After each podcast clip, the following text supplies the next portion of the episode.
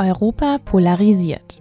Während die englische Regierung den Austritt aus der Europäischen Union vorbereitet, strömen in den Städten des Kontinents Menschen auf die Straße, um ein Zeichen für die europäische Idee zu setzen.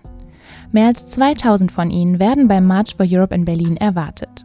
Den organisiert Studentin Nathalie gemeinsam mit Kommilitonen ihres Masterstudiengangs Europawissenschaften. Und wir hatten eben das Bedürfnis, gerade zum 60-jährigen Jubiläum der römischen Verträge mal ein positives Zeichen zu setzen, weil man kennt ganz viele Demos gegen Trump, gegen whatever, aber man kennt nicht so richtig für eine Sache. Und deswegen wollten wir einfach mal wieder ein positives Statement setzen und alle Leute auf die Straße holen, ganz egal welche Visionen sie von Europa haben, um gemeinsam für die europäische Idee zu kämpfen.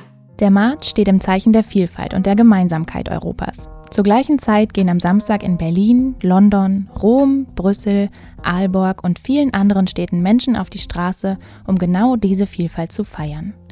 Dabei wird sich auf den Minimalkonsens geeinigt. Europa ja, wie genau, das kommt später. Wichtig ist den Organisatorinnen erstmal ein klares Bekenntnis für die Einheit. Der Anlass liegt auf der Hand. Vor 60 Jahren wurden die Gründungsdokumente, die römischen Verträge unterzeichnet. Also die Ausgangsveranstaltung, also der March for Europe, ist eigentlich eher erstmal wie eine Feier, wie eine Geburtstagsparty, könnte man fast sagen, für die Europäische Union. Und danach, natürlich, am Ende steht immer noch das Fragezeichen, die Europäische Union ist nicht perfekt, so wie sie ist.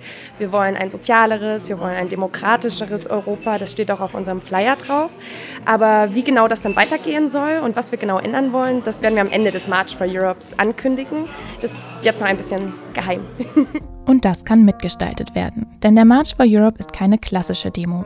Natalie und ihr Team laden zum Input geben, zum Mitmachen ein. Vor dem Brandenburger Tor können die Marschierenden ihre Vision Europas auf Wunschzettel schreiben.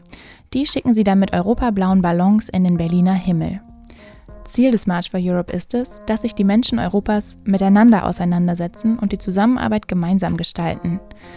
Dass der europäische Frieden keine Selbstverständlichkeit ist, wurde Natalie vor ein paar Monaten bewusst. Es war tatsächlich äh, eine Rede zur Eröffnung unseres Studiengangs von einem älteren ähm, Politiker.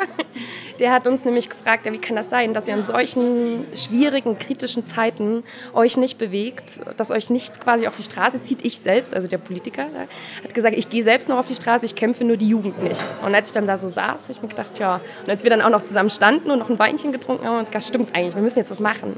Wir müssen losziehen und irgendwas bewegen. Gemeinsam mit ihren Kommilitoninnen nahm nahm sie die Dinge in die Hand, kontaktierte andere proeuropäische Initiativen in Berlin und stellte den March for Europe auf die Beine. Nach der Geburtstagsparty für die EU wollen sie und ihre Mitstreiter sich daran machen, konkrete Forderungen zu formulieren.